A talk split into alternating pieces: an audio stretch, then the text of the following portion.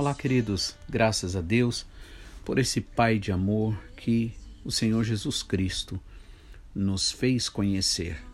Através do seu sacrifício, através do seu amor, das suas palavras, através da sua forma de lidar com cada pessoa. Por isso que nosso coração é cheio de gratidão, ainda que por momentos, é, vamos dizer assim, é, tem, temos momentos difíceis, né, situações que muitas vezes quer tirar de nós uma alegria permanente e eterna que o nosso Pai celestial conquistou para nós através da entrega do seu filho Jesus Cristo. Por isso, é importante que nós tenhamos consciência de que em Jesus, sim, nós somos mais que vencedores. E tudo é uma questão de tempo. O próprio Jesus Cristo disse que tudo há de passar, todas essas coisas aqui que a gente vive na terra, as dificuldades, ainda mesmo as alegrias, porque o nosso destino não é a terra, né? Por isso que Pedro, entre outros apóstolos, reconhece que nós somos, né? É, embaixa... Eh, Paulo diz que nós, por exemplo, somos embaixadores de Cristo, ou seja, um embaixador ele não pertence à terra onde ele está, representando seu país, né? Então, ou seja, é, também ele falou que aqui não é a nossa casa né, permanente. É, também o apóstolo Pedro nos fala sobre sermos peregrinos, né, vivendo aqui na terra. Então, por isso que, seja em momentos bons, seja em momentos de tristeza, dificuldades, o importante é a gente nunca colocar o coração em nada deste mundo, mas sim realmente olhar para Jesus, autor e consumador da fé, aquele que é poderoso para cumprir cada uma das suas palavras. Amém?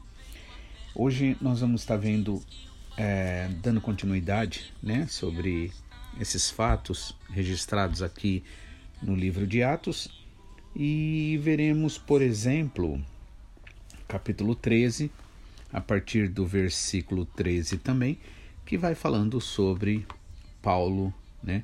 Ali agora, né? porque a partir do capítulo 13, é, Lucas, que é o escritor do livro de Atos, ele, a partir desse capítulo 13, começa a chamar o nome de Saulo, nesse caso de Paulo. Né? Então, Saulo, na verdade, é um nome, era um nome muito importante porque remetia ao primeiro rei de Israel. Né? Embora foi um rei que não viveu segundo o propósito do Senhor, foi um rei que foi pedido pela vontade natural humana carnal do povo de Israel. E Deus, como ele é ele sabe trabalhar com o ser humano, ele sabe respeitar o ser humano, né?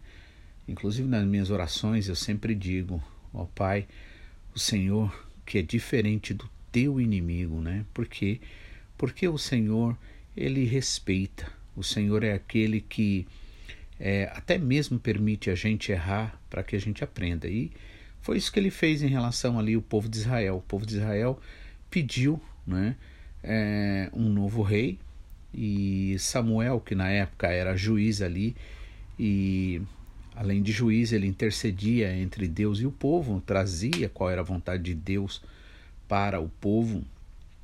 E o povo ali justificou que eles queriam ser iguais às outras nações, ou seja, eles é, não estavam realmente agindo com razão, na verdade, porque se assim eles tivessem, eles entenderiam que Deus tinha os chamado para serem especiais, né?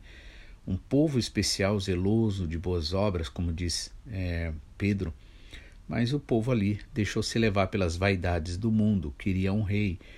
E Samuel explica tudo como é que vai ser. Olha, até hoje foi assim, né? Sou juiz aqui, né? Deus fala a vontade dele, nada é cobrado de vocês. Mas a partir do momento que vocês tiverem um rei, vai ter sim cobranças, vai ter impostos. O rei vai ter poder sobre é, a decisão de é, tirar os filhos, por exemplo, das suas casas e fazê-los soldados, né? colocar eles em guerra. é, as suas filhas, né, que vão trabalhar em palácio e assim sucessivamente. Além das cobranças, além da, de tudo aquilo que eles deveriam pagar de impostos para o rei. Mas o povo loucamente vai e diz assim: não, tudo bem, mas a gente quer o rei sim.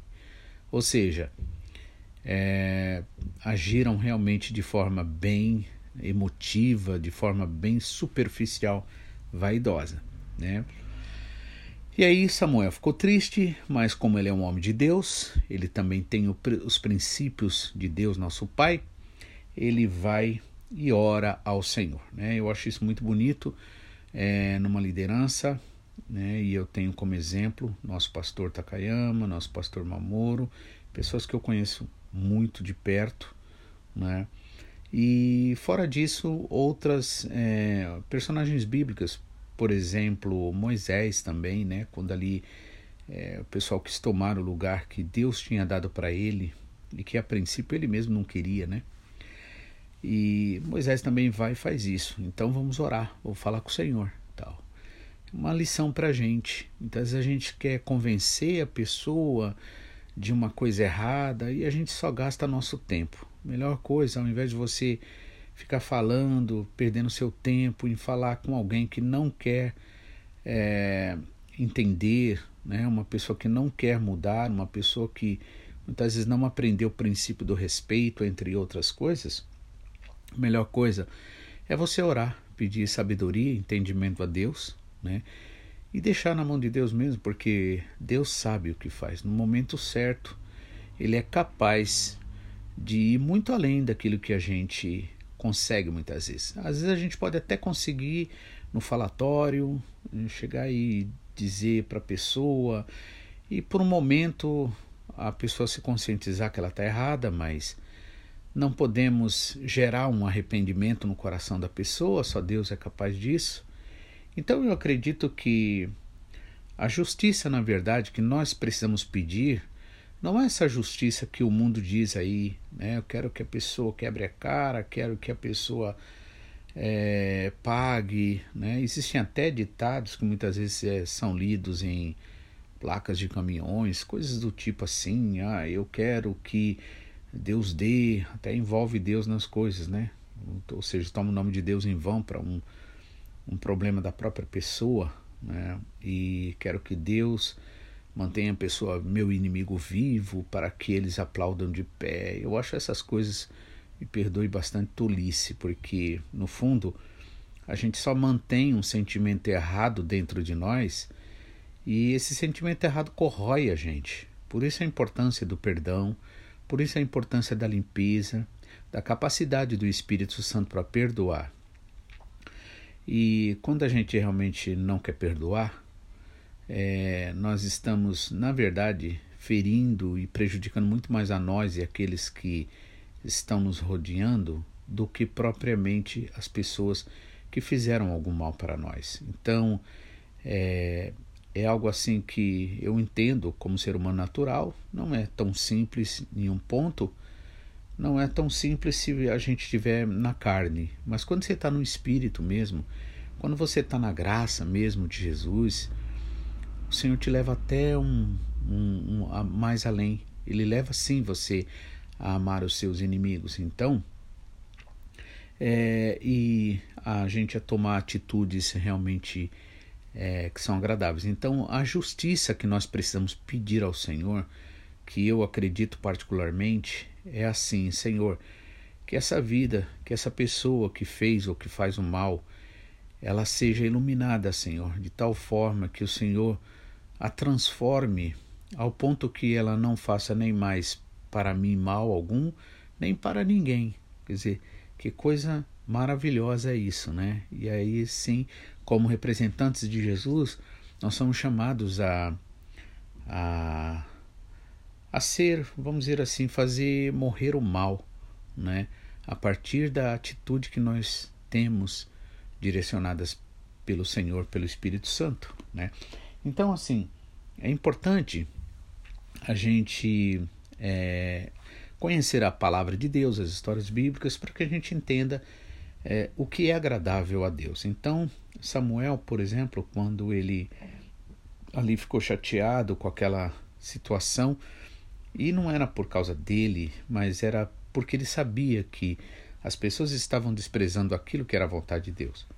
Então ele, ao invés dele querer bater boca, ele vai e diz assim, vai ao Senhor e diz, olha Senhor, está acontecendo isso e isso, e o que, que o Senhor responde para ele? Tá bom Samuel, faz a vontade deles, né? Dar um rei para eles. Na verdade, eles não estão rejeitando a mim, estão rejeitando a você. E aí o que acontece, né? Então teve aquele primeiro rei que foi Saul, né? Que era um homem muito bonito, né? Conforme o, a descrição da Bíblia, era um homem que se destacava assim de altura, embora era extremamente tímido. É, e assim vai vendo. Depois mais para frente a gente começa a ver a história dele e vê que ele se, eh, se, eh, se mostra então um homem bastante amargo, vingativo, vaidoso, inseguro, né? É, e é muito triste esse tipo de atitude né, de uma pessoa. E Deus quer que a gente seja diferente. No caso de Paulo, aqui, como ele era da tribo de Benjamim, ele então ele era chamado de Saulo. Foi um homem extremamente fariseu, no, bom, no sentido religioso mesmo, né? não no sentido que a gente usa agora de simplesmente ser falso, uma pessoa falsa. Né? Ele foi extremamente zeloso ali, ele mesmo diz que ninguém tinha o que falar dele, ele foi circuncidado aos oito meses, ah, desculpa, aos oito dias de idade, e assim ele é o cara que realmente, vamos dizer assim, diante da lei ali é, pregada, ele não tinha o que dever. Mas a gente sabe que só o fato de querer ser justificado pela lei já é um pecado porque nós estamos desprezando o sacrifício de Jesus Cristo, ou seja, o presente do nosso Pai. E ali, é, quando Jesus chama ele, né, chama ele por Saulo, né, no capítulo 9 de Atos, Jesus vai e diz: Saulo, Saulo, por que me persegues? Então, Saulo realmente derivado do nome do rei Saul, muito importante e é um nome, nesse caso, hebraico. Enquanto, enquanto Paulo, que agora, a partir dessas, desses capítulos aqui, ele é enviado né, por Jesus para pregar aos gentios, e como a Grécia naquela época já realmente avançava bastante em termos de é, influências culturais, né, literatura, essa coisa toda, ali é, ele então aqui a partir daqui Lucas começa a chamá-lo de Paulo. Mas na verdade não houve não há aqui na Bíblia nenhum é, nenhuma nenhum fato nenhum registro de que o nome dele foi mudado para Paulo é, de uma forma espiritual como foi o caso de Abraão que a princípio o nome era Abrão e depois Deus o Deus mudou o nome dele dizendo ele ser então Abraão. Então, mas aqui o mais importante é a gente entender que não é o nome que se tem que faz uma pessoa, mas sim se a pessoa tem o Espírito Santo de Deus. Amém? Então, eu vou ler só um comecinho, né? Me estendi um pouco nas explicações, mas eu creio que para Deus falar com a gente, muitas vezes basta uma palavra, né? Então, é, no capítulo 13, versículo 13, né, diz assim que de Pafos, Paulo e seus companheiros navegaram para Perge, na Panfilha. João os deixou ali e voltou para Jerusalém. De Perge prosseguiram até Antioquia da Pisídia. No sábado entraram na sinagoga e se assentaram depois da leitura da lei e dos profetas, os chefes da sinagoga lhes mandaram dizer: Irmãos, se vocês têm uma mensagem de encorajamento para o povo, falem. Amém? Então a Bíblia fala da importância de a gente realmente falar daquilo que Deus tem dado a nós, que Deus tem feito em nossas vidas, do amor dele, da graça dele, né? Então é sempre importante. Se for para falar, que a gente fale alguma coisa que traga a edificação para o povo de Deus. Que Deus abençoe você, que Deus abençoe seu dia, que você tenha um final de semana maravilhoso, um sábado, um domingo, né? Que você realmente vá à igreja, que você não despreze essa oportunidade que Deus te dá e que você assim seja abençoado, fortalecido cada dia mais em nome de Jesus.